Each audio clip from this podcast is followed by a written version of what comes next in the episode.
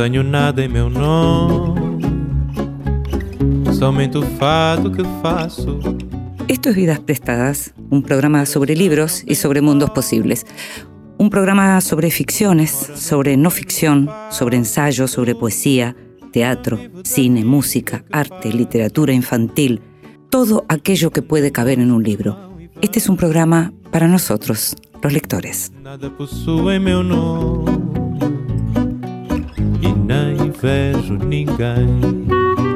Y a nosotros, a los que nos gusta leer, también nos gusta que nos lean en voz alta. Esta vez le pedimos al actor Horacio Roca que lo hiciera. En voz alta, cuentos breves, poesías, lecturas para compartir. En la mesa había un ramillete de violetas frescas, una jarra amarilla con la tapa en forma de pico de pato que se abría con un leve chasquido para dejar pasar el agua, un salero de cristal rosa con la leyenda Recuerdos de la Exposición Universal 1900. En 12 años las letras que la formaban se habían descolorido y medio borrado. Había un enorme pan dorado, vino y el plato único, un estupendo ragú con los jugosos trozos de ternera púdicamente cubiertos por la salsa cremosa, entre los tiernos y aromáticos champiñones y las rubias patatas. Ningún entrante, nada para abrir la boca. La comida es cosa seria. En casa de los Brum se atacaba el plato fuerte desde el principio. No hacían ascos a los asados, equiparables al arte clásico por la sencillez y la rigurosidad de sus reglas, pero la cocinera ponía todo su amor y todo su esmero en la preparación de elaborados guisos. En casa de los Brum, la cocina era cosa de la suegra, la anciana señora Payne. Los fuegos de otoño, de Irene Nemirovsky.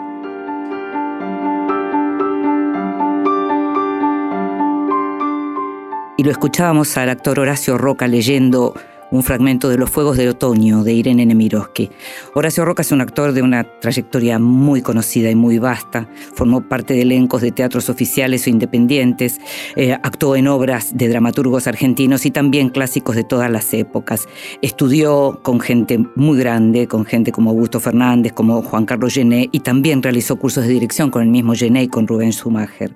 En televisión participó de ciclos muy populares como La Leona o Montecristo o Buenos Vecinos y en teatro trabajó, entre otras obras, en Edipo Rey, Saco Vanzetti y actualmente se lo puede ver en La Vis Cómica, la obra que dirige, que creó y dirige Mauricio Cartún. Puede vérselo todos los martes a las 20 en el Centro Cultural de la Cooperación de Avenida Corrientes, 1543. Vidas prestadas. Con Inde Pomeráñez.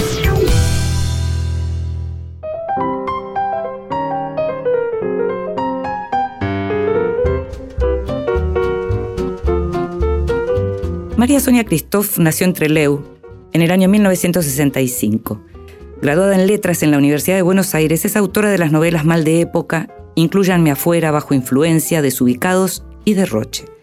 Compiló los volúmenes Acento extranjero, Patagonia, Idea crónica y Pasaje a Oriente.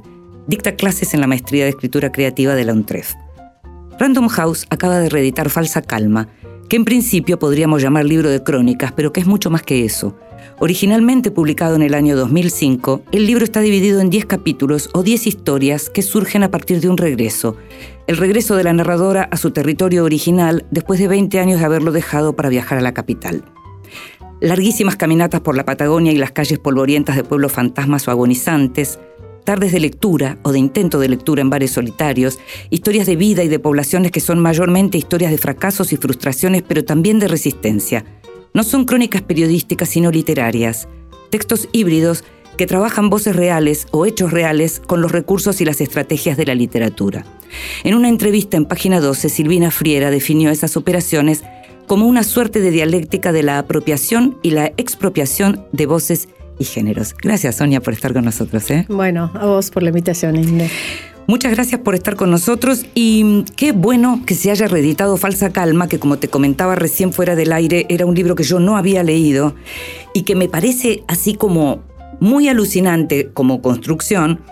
Y me pregunto también, trato de pensar cómo se pudo leer en el momento en que se publicó, porque hay cosas que uno podría decir, bueno, a ver, eh, el mundo, digamos, con los teléfonos inteligentes era otro, el tiempo del trabajo era otro, el tiempo personal era otro.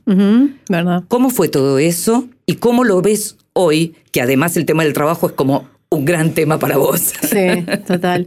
Eh, sí, sí, es verdad, ¿no? Yo misma también pensaba, ¿no? Eh, por ahí un poco esta cosa de esta cosa de Pierre Menard, ¿no? O sea, el mismo texto y cómo lo cambia su lectura de época. Y la verdad que es impresionante todo lo que ha pasado en estos 20 años.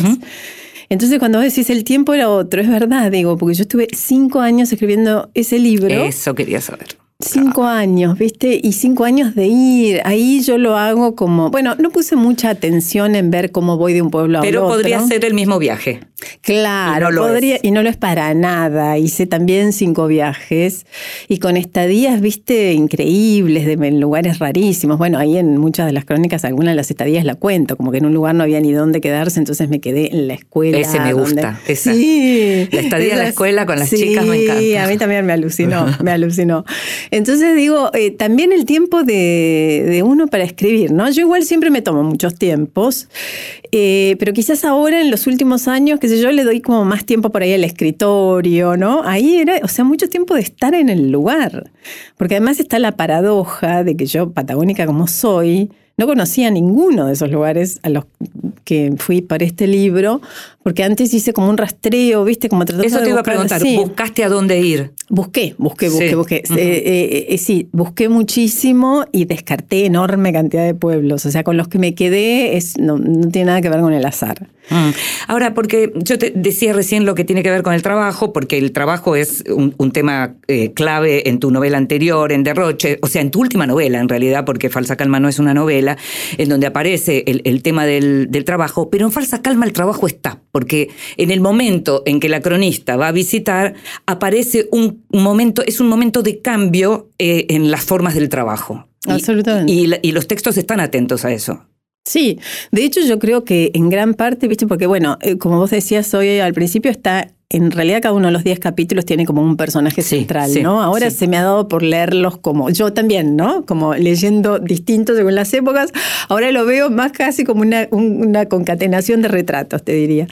Em, hay algo de eso, sí. Sí, hay mucho de eso y yo creo, bueno, digamos, todas esas vidas, un poco ahí, como vos decías, fantasmales en el sentido como de medio bequetianas, ¿no? Sí. Eh, em, en gran parte han quedado así por las condiciones laborales que cambiaron, cambiaron porque muchos de esos, muchos de esos pueblos eran pueblos que nacieron con el petróleo próspero. Exacto. Eh, y después con las privatizaciones de los 90 quedaron, o sea, muchos personajes es como si le hubieran corrido, sacado directamente la, la, sede donde se paraban. Y escúchame, ¿y decidieron reeditarlo por lo de Vaca Muerta, por el gasoducto? Porque tiene, eh, parece mentira como la, la, propia historia hace leer estos textos de otro modo, ¿no? Es verdad, no lo había pensado así, pero sería bueno, ¿no? Sería bueno que se vea que lo, que lo que se presenta como una gran esperanza en realidad es una forma del martirio. ¿No? Precisamente para las personas, que es lo único que nos debería importar.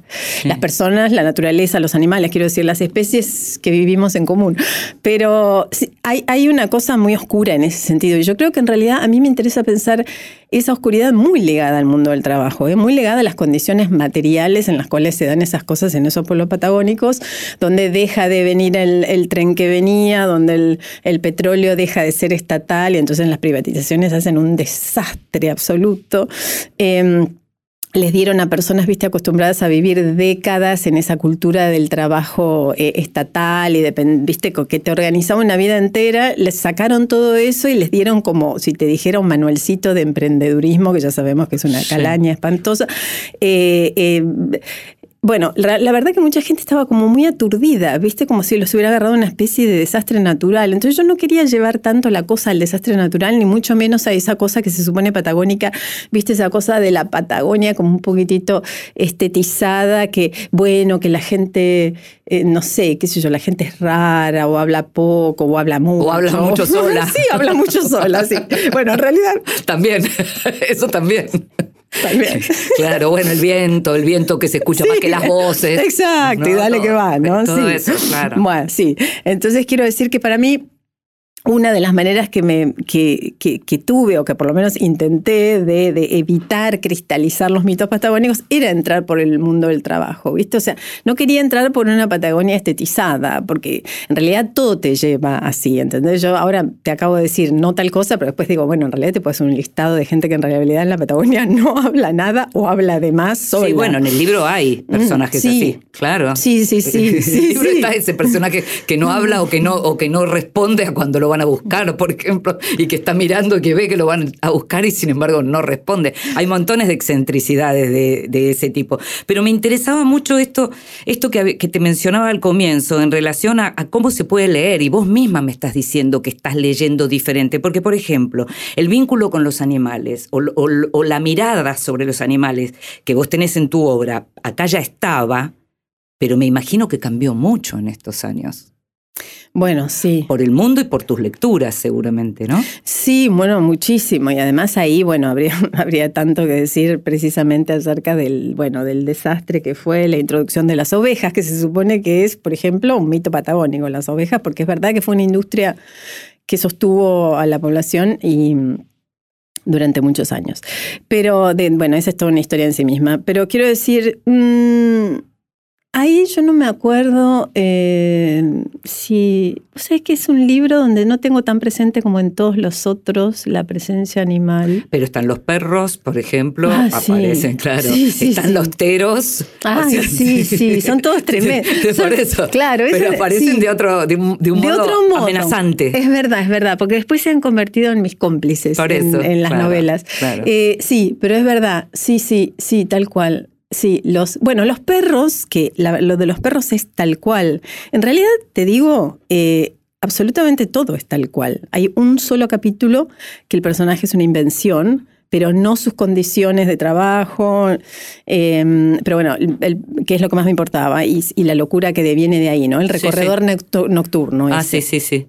Pero bueno, el, personaje en sí mismo sí es una invención como quien inventa un cuento. Es lo único que es una invención, todo lo demás absolutamente no existió.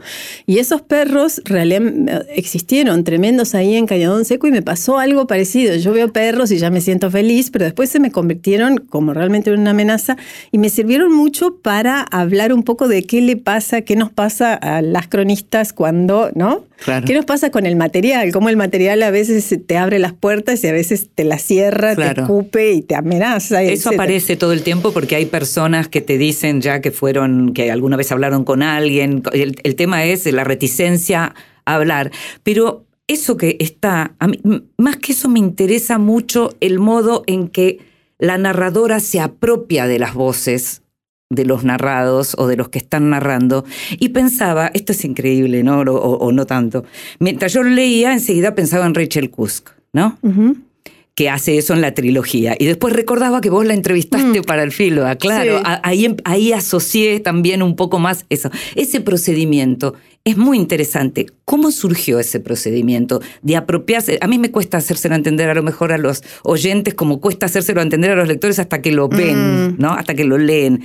Pero aparece esa narradora tomando la historia de los otros y contándola, como, como en una primera. Es que es verdad, es que parece para mí es un punto central el que estás marcando. Total. Central, porque el tema es, e, es, este el tema también, ¿no? Que es una de las cuestiones cuando vos trabajás ahí a partir de testimonio, ¿no? En las voces de los otros, un poco. Digo, yo ahí eso lo pensé muchísimo, porque digo, bueno, podría haber hecho como meterme a trabajar directamente como en esas primeras, reconstruir esas voces, pero me dio, a ver cómo te puedo decir, me dio cierto temor al naturalismo, ¿no? Digo, ay, bueno, ahora voy a poner como me habla este paisano, que, ¿no? Y voy a poner los apóstrofes. Entonces digo, voy a hacer como una gauchesca fuera de, fuera de, viste, anacrónica. Y bueno, mm, y entonces por ese lado no me interesaba y después pensé em, que realmente, o sea, hay como ahí hay una cosa de, de hecho lo digo en el prólogo, ¿no? Digo que real, o sea,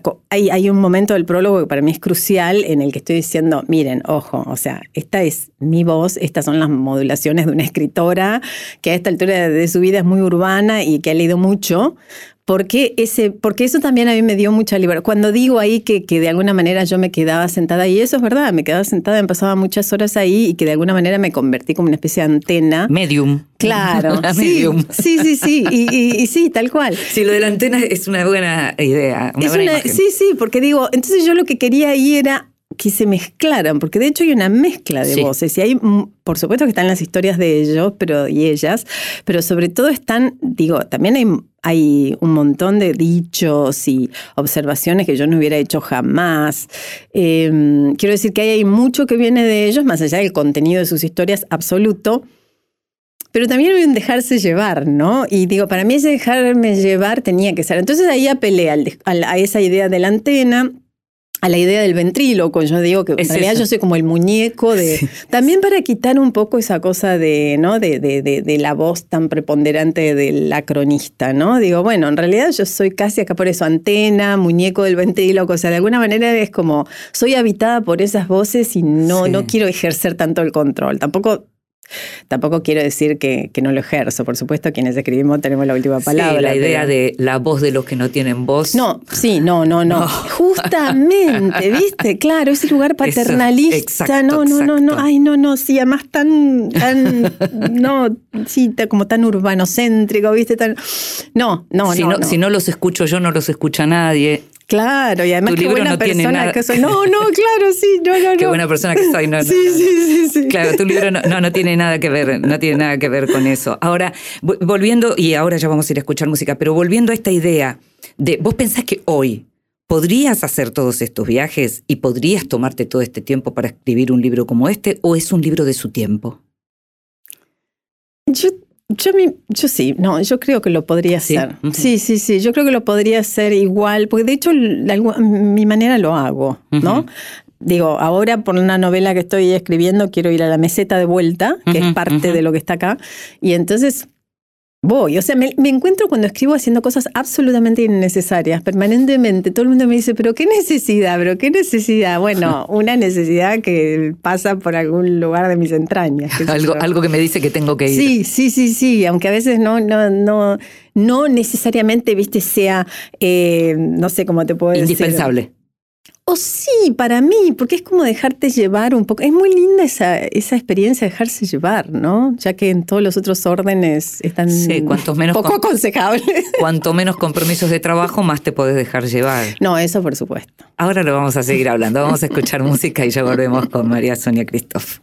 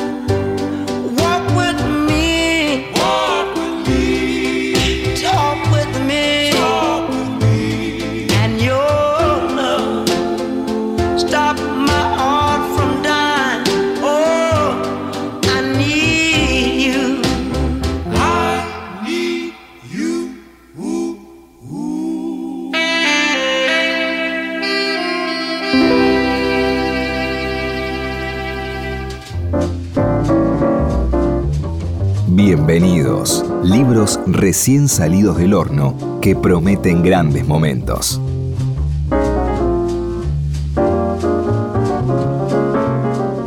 Y entre los bienvenidos de esta semana tenemos un libro de ciencias sociales duro que se llama Cómo hacen los pobres para sobrevivir, escrito por Javier Aullero y Sofía Servián. Javier Aullero es un autor ya conocido por trabajar sobre estos temas. El libro fue publicado por Siglo XXI y esta pregunta es eh, intenta responder cómo es vivir en los márgenes y qué hacen quienes menos tienen para asegurarse una vivienda, alimentos y ropa. Es un libro que tiene mucho que ver con este momento de la Argentina. Este es un año especial de la Argentina, pero el momento de crisis económico es algo que posiblemente perdure más allá de los resultados de las elecciones. Así que, ¿cómo hacen los pobres para sobrevivir? Un trabajo de Javier Aullero y Sofía Servián de siglo XXI es uno de esos libros que hay que leer.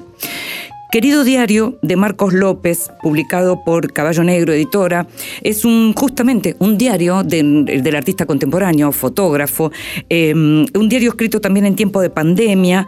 Eh, siempre Marcos López sorprende, sorprende con sus imágenes y sorprende también con sus escritos. Quien lo sigue en las redes sociales de pronto puede saber algo de esto. Y este querido diario, por lo visto, trata de esto mismo, ¿no? De lo que tiene que ver con el barrio, con la pandemia, los viajes, la meditación, el arte, aquellas cosas de las que suele hablar Marcos López. El libro, como te dije, lo publicó Caballo Negro Editora. Poesía, Roberto Guareschi, conocidísimo como periodista, fue director del diario Clarín, fundó Periodistas, la agrupación Periodistas, es miembro de la Academia Nacional de Periodismo y su segundo libro de poemas, Los Gritos del Agua, fue publicado también por Ediciones del DOC, la misma editorial que había publicado su primer libro, Románticos Carnívoros. En este caso, Roberto lo que hace es algo bien fuerte, una apuesta bien fuerte, porque lo que hace es deja hablar, le da voz a una víctima de los vuelos de la muerte. Eh, te digo que es un libro duro, difícil en términos de poesía, pero que toca aquellos tiempos que estamos revisando bastante últimamente en, estos, en este año en donde cumplimos 40 años de democracia. Los gritos del agua de Roberto Guareschi, ediciones del DOC.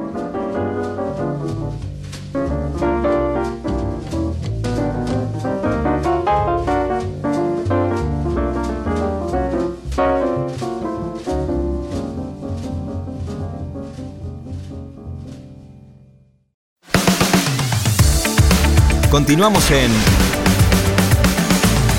Vidas Prestadas.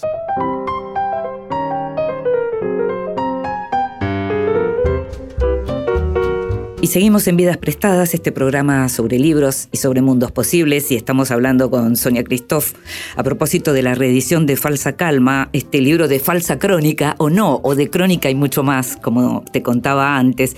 Y mm, hay algo que mencionabas recién que tiene que ver dejarse llevar, viajar, hacer esos viajes que de pronto no, son absolutamente indispensables, pero algo a vos te indica que es indispensable. Y eso está muy relacionado con tu pasión por caminar, ¿no? Me mm. imagino yo. Sí, bueno, tal vez, sí, qué sé yo, por mí. Es, sí, es una necesidad, te digo que son pulsiones, o sea, tengo como por ahí una cosa muy disciplinada por fuera de la escritura, porque, viste, qué sé yo, me parece que el tema este de, vivir la vida es, es, una aventura extraña. Pero entonces digo, pero que, quiero decir que lo que te quiero decir claramente es que eh, me veo permanentemente como reprimiendo impulsos, necesidades, deseos, qué sé yo. Entonces, cuando voy a la escritura, no, no lo, no lo hago. O sea, estoy muy atenta a la forma, que yo, pero desde un lugar muy placentero, quiero decir, placentero en el sentido como de una conexión con una lógica que no tiene que ver con la lógica del mundo. En gran parte yo escribo por eso, ¿viste? Como para realmente estar en otro en otra lógica, ¿no? Porque digo, la lógica del mundo se ha puesto muy coercitiva, muy muy muy tanática, ¿no? O sea, no, no está está complicado, o sea, todo el mundo está estresadísimo, haga lo que haga o deje de hacer lo que deja de hacer. Eh, cada vez la gente está más sola, digo, además de la pobreza y problemas, digamos, Em, claro, además de crisis económica, no es solo la crisis económica, es una crisis cultural profunda. Sí, cultural y, emocional. O, sea, nadie mm. o sea, nadie quiere terminar de asumir la, relación directa que hay entre economía y sentimiento. Mm, mm, eh, nada, porque, obviamente no le conviene a, a, las pocos que dominan el mundo, pero, pero está claro que, que es un hecho. Entonces quiero decir, yo cuando voy a la escritura, que afortunadamente he hecho todo lo que tenía que hacer en la vida para poder dedicarle cuatro horas al día tres, cinco, de, según los días, ahí es como que todas esas lógicas desaparecen. Entonces hay mucho realmente de derroche en el sentido de leer lo que quizás no es tan necesario, irme por las ramas, eh, hacer ese viaje, tomar notas, hacer 72 entrevistas para después quizás usar una y media.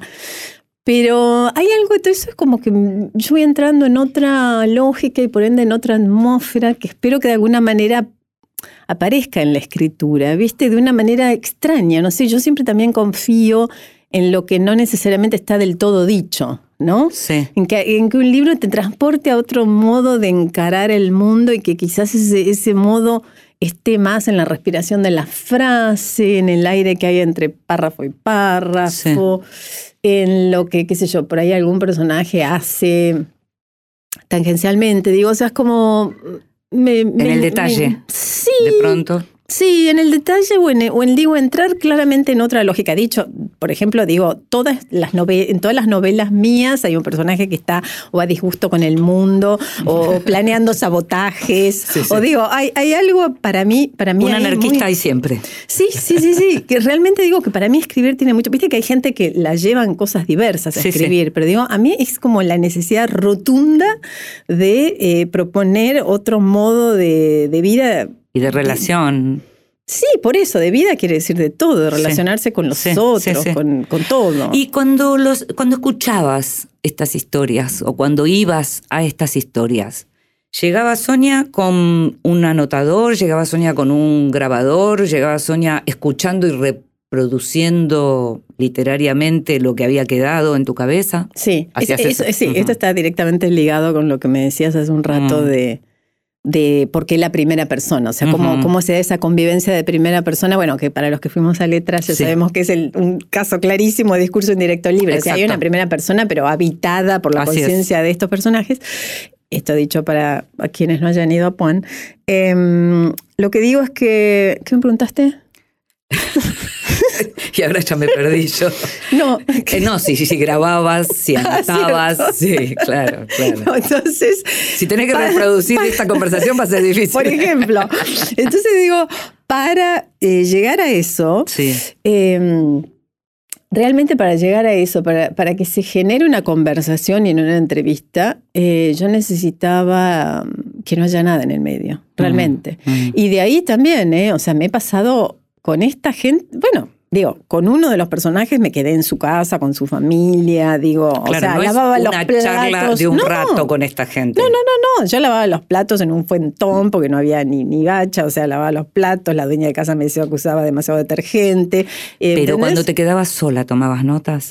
Sí, eso sí. Claro. Pero tomo las notas después. Sin la, sin la presencia del otro. Sin la presencia del otro, muy confiada en el, ca- en el olvido. Me parece importantísimo el olvido, Mm. ¿no? Todo lo que uno, o sea, el antifunes, el memorioso. Digo, o sea, precisamente, qué interesante lo que olvidamos porque solamente remarca lo, lo que, acor- lo que nos acordamos. Entonces te quiero decir que para no ser yo eh, falsa, si querés, o injusta con muchas de estas historias, también necesitaba que aparezca mi voz en primera persona como diciendo, bueno, a ver, Esto todo lo que no fue exactamente Claro. corre por mi cuenta. Claro, ¿no? claro, claro. Eh, ¿Pasó que ellos vieron esas notas, eh, esos textos, los leyeron? ¿Tuviste algún problema? Sí, pasó de todo, pasaron cosas distintas, de todo Mm. en el sentido de distintas, digo, con alguna, Sí. bueno, a todo el mundo yo iba mm, conociendo la, la tradición de, de europeos, sobre todo en Patagonia, que iban así muy a rapiñar, yo iba muy abierta, lo primero que les decía era todas las reglas del juego, entiendo que a veces por ahí no todo el mundo las entiende, pero yo las explicaba lo mejor que podía, les dejaba mi celular, to- todas las formas de contactarme posibles. Entonces, algunas de esas personas después usaron ese material para contactarse conmigo y otras no. O sea, que las que Sí. no, no sé, pero las que sí eh, tuve como cosas divertidas, digo, desde, mm, por ejemplo, el aviador que Sí. vos me decías hoy, eh, estaba absolutamente fascinado y bueno, y me, y me- me llamó dos o tres veces. Es el, el- el hombre que ama los aviones y que en determinado momento, por determinada circunstancia, consigue pilotear, pero se pregunta a sí mismo si en realidad lo que él mejor hace no es mirar a los aviones, ¿no? Él trabaja con los aviones, pero cuando consigue pilotear le agarra una inseguridad en un momento y dice, a lo mejor yo solo sirvo para mirar a los aviones. A mí me alucina ese texto. Sí, ese- esa historia a mí también Sí, me volvió loca. sí. Eh, bueno, con él tuve una cosa así muy, muy Sí. Que eh, todos tienen los nombres cambiados, eh, lo único cambiado. Y, y por ejemplo, después bueno, con uno que de amiga durante años, que es el, primero, el kiosquero que, que, está obsesionado por la cura para la esquizofrenia. Vine por dos meses, es, el de vine por dos meses y me quedé como... Sí, me quedé para siempre. Y me quedé para siempre. Bueno, él me escri él, bueno, él me llamaba prácticamente una vez por semana y eh, a través de él me enteré el revuelo que había habido en el pueblo, por, en, ese pueblo, en, en ese pueblo en particular. Em, porque, porque lo, que le pasó, lo que pasó fue que mucha gente se había ofendido porque, por lo que yo dije. Yo en un momento dije que el delegado de petroleros, porque bueno, es muy larga la cosa, pero quiero decir, se abrieron dos ramas de los sindicatos y entonces el sindicato del Estado, que había tenido mucho poder hasta, hasta entonces, mira, fíjate la diferencia de lo que es una crónica literaria, por ejemplo. Yo pensé, a ver, ¿cómo hago para narrar esto que en esta situación de pueblos petroleros es central, ¿no? Central, el tema de que el poder que tenía el sindicato del, Estado pasa de un día para el otro a ser nada y empieza a armarse toda la trama de petroleros privados, ¿no? Sí. Entonces digo, ¿cómo cuento esto sin hacer todo lo que digo? Que vayan a buscar un diario de la zona si quieren saber todo el material puro en, detalle. Entonces, para hacerlo breve, digo, eh, eh, la forma que encontré de narrar eso es poner al, personaje este, el de sindicato de petroleros, dando vueltas, corriendo alrededor de la plaza, porque ya no tiene nada que hacer, corre, seguido por su perrito caniche. Para mí es una figura que dice mucho acerca del tiempo libre, de quién te sigue ahora, y quizás hasta de cosas buenas que pueden venir con el perder, bueno, con, las cosas que uno pierde, ¿no? Em, Pero fue ofensivo. Bueno, parece ser que eso sacó la ira de la mujer del, del, del, dueño del No, no, no. Entonces me quisieron hacer. Entonces lo iban a buscar a él todo el tiempo porque el abogado le había dicho que si no había una persona involucrada con más protagonismo, lo más probable es que no me pudieran hacer nada. Entonces lo quisieron convencer a él durante mucho tiempo de que él encarara la demanda contra mí. Y bueno, y él no quería, entonces me llamaba todas las semanas. Bueno, nada, pasó de todo, sí. Y mucha gente de la Patagonia, esto es una cosa muy alucinante para mí, porque la verdad es que no lo hice pensando en eso, lo hice como patagónica que soy, pero muchísima gente de la Patagonia, de cualquier otro lugar de la Patagonia, eh, por ahí gente más de la Patagonia más urbana, sí me, me, dice, es así, ¿viste? Como, es así. Encontraron el reflejo. Sí, porque hay, hay algo del, sí, hay algo del estar ahí, ¿no? Que precisamente por ahí no sé si está en un párrafo, pero está Ahora, en todo. Em, para los que hacemos crónica, hicimos crónica, viajamos y nos toca escuchar testimonios y, y, escuchar historias muy duras, porque así como estamos hablando de la del aviador, que tiene momentos muy duros, pero digo, eh, hay otras que son vidas durísimas, durísimas desde el comienzo, eh, con lo cual habrás escuchado cosas muy tremendas que están reflejadas, pero las estás escuchando ahí. ¿Qué pasa con vos como persona en ese momento? ¿Conseguís em, de algún modo como aislarte de la cuestión más sentimental, más emocional? ¿Te emocionás con la persona que está al lado? ¿Qué recordás de eso? Tengo, en ese sentido, tengo, tengo, tengo como piel dura, sí, puedo. Sí, sí, sí, sí. Y aparte, como realmente soy una conversadora nata, me encanta conversar, em, la gente me contó cosas incluso mucho más, mucho más de lo que yo puse acá. O sea, mm, eh, eh, me pasa todo el tiempo, de verdad. Me pasa a donde voy que la gente me hable, me cuenta cosas. Y, por ello no, no, hice nada en particular. Debe ser como una. La antena, la antena, sí, Sí, sí, sí, La gente se debe dar cuenta, debe percibir lo que a mí me gusta escuchar. Por ejemplo, me encanta escuchar, prefiero mil veces no hablar yo.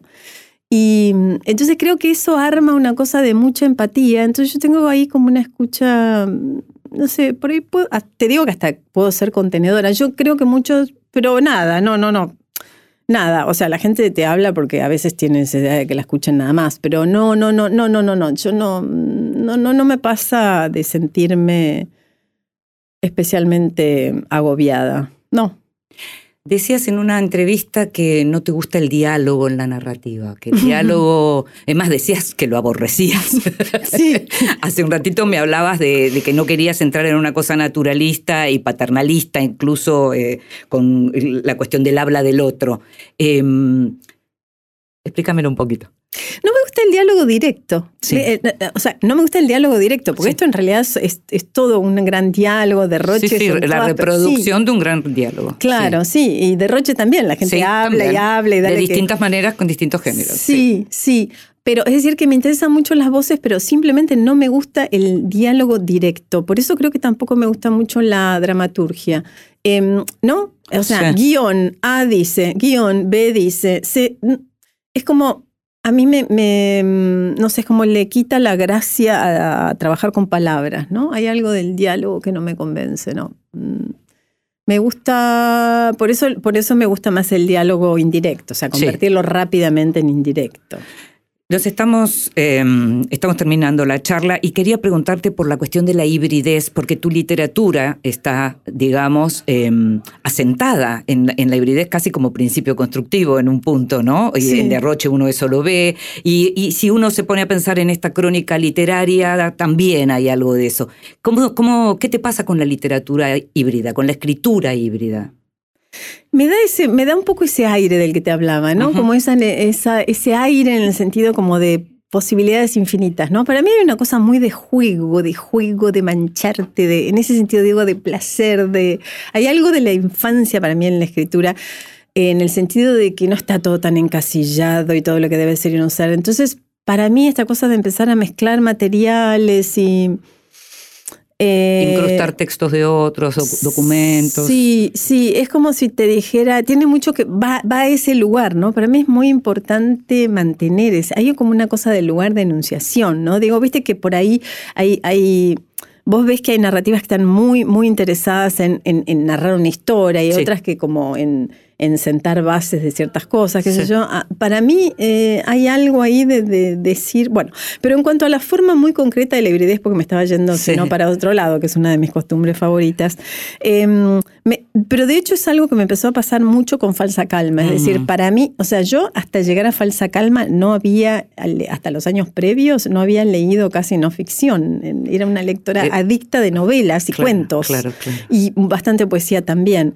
Entonces, eh, o sea, para mí la irrupción de la no ficción fue una maravilla. Fue abrió unas puertas fabulosas para seguir. Entonces ahí no pude, eh, digamos, eh, evitar que apareciera algo de la ficción o del trabajo con la lengua y después en la, en la novela no puedo evitar que aparezca lo documental, ¿no? me, gusta, me, me, parece que además es una buena forma de narrar, de expandir las narraciones. Gracias, Sonia. Bueno, a vos. Muchísimas gracias por venir y muchísimas gracias por Falsa Calma. ¿eh? Bueno, bueno. Hasta la próxima. Gracias. Gracias.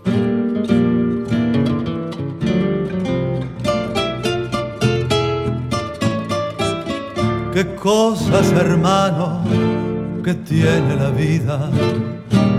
Yo no la quería cuando la encontré hasta que una noche me dijo resuelta, ya estoy muy cansada de todo y se fue.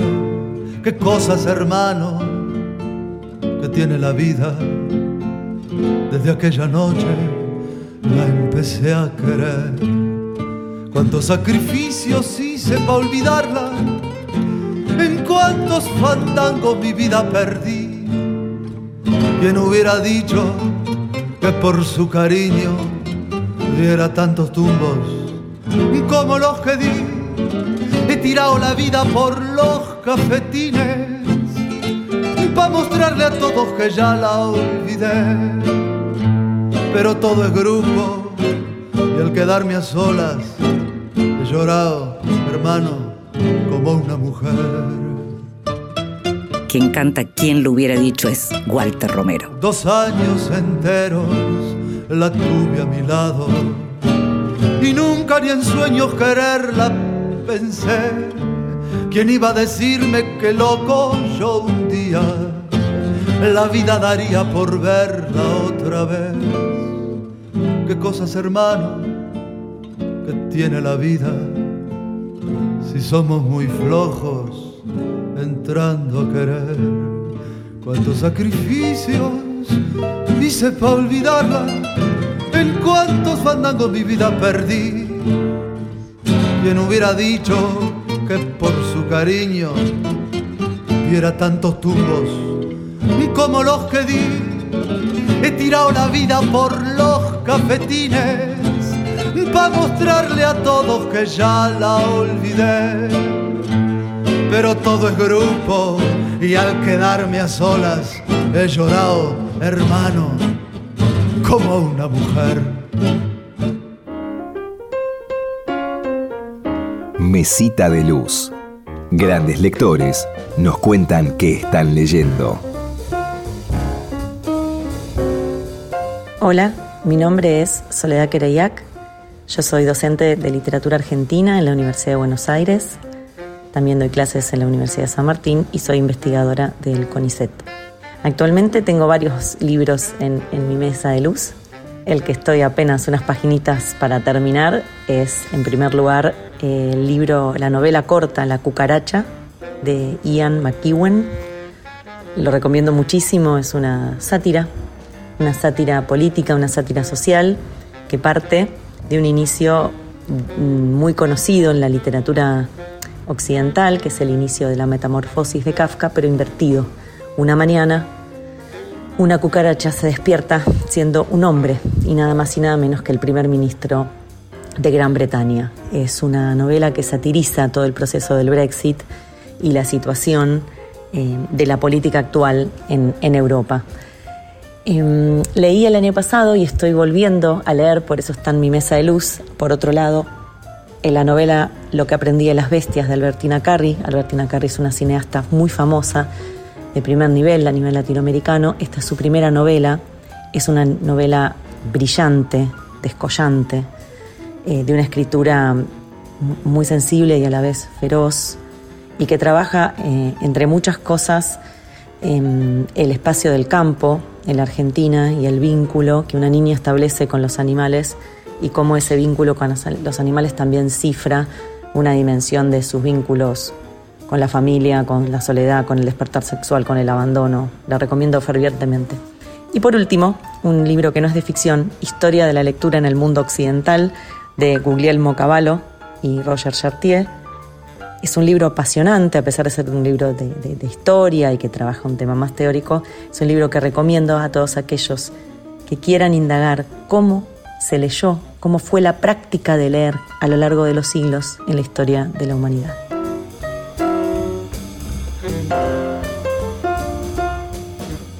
Y la escuchábamos a Soledad Quereiliac, una de las más grandes críticas argentinas. La escuchábamos eh, recomendarnos una mesita de luz de lo más ecléctica y de lo más interesante.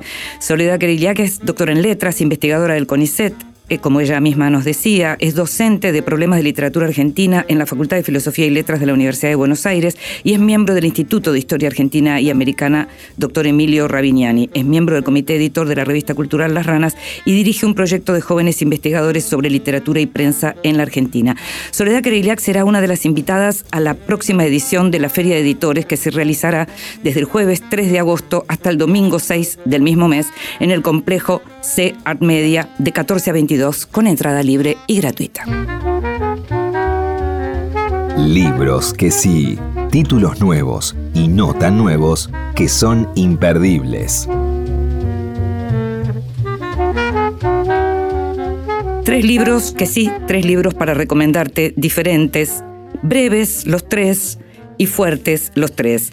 Los años Aira de Alberto Giordano, publicado por Neutrinos, es también un diario, como el, de Marcos López, y en este caso es un diario de seguramente la persona que más conoce a César Aira, por lo menos desde la crítica literaria o desde la literatura. Alberto Giordano tiene una relación con, con César desde hace muchísimos años, desde comienzos de los años 90, y lo que hay en, esta, en este Los años Aira es una recuperación de textos que Alberto Giordano, quien pasó por vidas prestadas como entrevistado, viene escribiendo hace tiempo en sus redes sociales, en Facebook puntualmente. Y en este caso están todas vinculadas a los encuentros que tiene con César normalmente en Buenos Aires. Hay alguno en Rosario inesperado, pero bueno, para eso tenés que leer Los años Aira, publicado por Neutrinos. Unos ojos recién inaugurados. Es un. el título surge de un texto de Eve Ward. El libro fue escrito por Martín Felipe Castañet, publicado por vinilo. Eh, y es un libro que habla de la abuela de Castañet, eh, una abuela con la que él tuvo una relación muy muy, muy estrecha, con quien se hablaba todas las noches y en algunas épocas de día y de noche, quien murió recientemente. También Martín suele escribir sobre estas cuestiones en, sus redes y de pronto los que lo seguíamos en Twitter nos íbamos enterando de cuestiones que tenían que ver con su abuela. Es un libro precioso, es un libro amoroso. Él la fue grabando en el último tiempo de vida de su abuela. Martín escribe además realmente muy bien, es ese tipo de literatura argentina que te da ganas de leer y en este retrato que hace de, su abuela, eh, la verdad es muy emocionante, es realmente muy emocionante. Habla de una personalidad increíble, de una cultura increíble, la que lo llevaba al Colón, la que le enseñaba a leer, una maravilla, unos ojos recién inaugurados, Martín Felipe Castañet, vinilo. Y por último, dos autoras extraordinarias como Margot Glantz y Tamara Kamenschein fueron muy amigas entre ellas, se escribieron eh, y se acaba de publicar en Eterna Cadencia, Ya te llegará, correspondencia 1984-1997. Tamara murió en el 2021 eh, y eh, Leonora Diamante, editora de Eterna Cadencia, junto con Cintia Edul, Florencia Garramuño, Mercedes Halfon y Malena Rey, todos nombres de, mujeres muy importantes de la literatura argentina, se ocuparon de recopilar, porque lo primero que hicieron, como ellas estaban ocupando de la biblioteca de Tamara, encontraron separadito el montón de cartas que Margo le había mandado a Tamara eh, durante esos años. Le pidieron a su vez eh, la, correspondencia a, Margo, Margo la tenía, tenía copias de lo que tenía en Princeton, bueno, nada, lo que te cuento es que estas otras mujeres hicieron un trabajo como de tejido maravilloso de lo que fue esa correspondencia. Y si te gusta la literatura, y si te gustan los temas de mujeres, ya te llegará correspondencia 1984-1997, te tiene que interesar. No tengo nada en meu nome, somente que faço. Meu coração não tem fome. Y nos estamos yendo con los libros del estribo. Le agradezco a Ana Lanfranconi que me haya llegado su libro de cuentos entre las sogas, cuentos con contratapa de Guillermo Sacomano. Del mismo modo también eh, me llegó La última infancia de Lucas Regolo mm, eh, por Metrópolis, que se llama asimismo El sello de los autores independientes, esta última novela con contratapa de Alexandra Cohen. En la operación técnica estuvo Ezequiel Sánchez, en la edición estuvo Leo Sangari, en la producción, como siempre, consiguiendo todo y mucho más, Gustavo Kogan. Me llamo Inde Pomeraniec. Me encantó hacer este programa para vos. Nos estamos escuchando. Chao. Meu coração não tem fome, mora num pequeno espaço. Vivo da vida que passa, de amores que vão e vêm.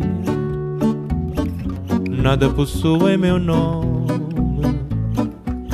e nem vejo ninguém. Lamento se não me querias por mim. Não vias o quanto sou rico assim. Um dia virás me dizer: Não vivi, só posso ter pena de ti. Fortuna ganhei tanto quanto perdi. Não tenho posses nem peço de outras paixões já sobrevivi. Sei dos meus erros, confesso. Adeus, não olho para trás. O tempo todo consome. Perde-se o ouro, o amor se desfaz.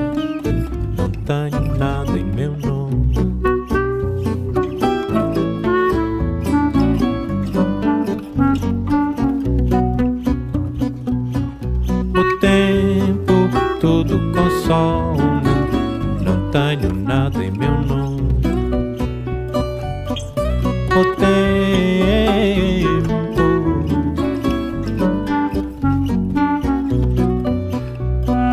lamento se não me querias por mim. Não vias o quanto sou rico assim. Um dia virás me dizer: Não vivi só posso ter pena de ti. Fortuna ganhei tanto quanto perdi. Não tenho posses nem peço. De outras paixões já sobrevivi. Sei dos meus erros, confesso. Adeus, não olho para trás. O tempo todo consome. Perde-se o ouro, o amor se desfaz. Não tenho nada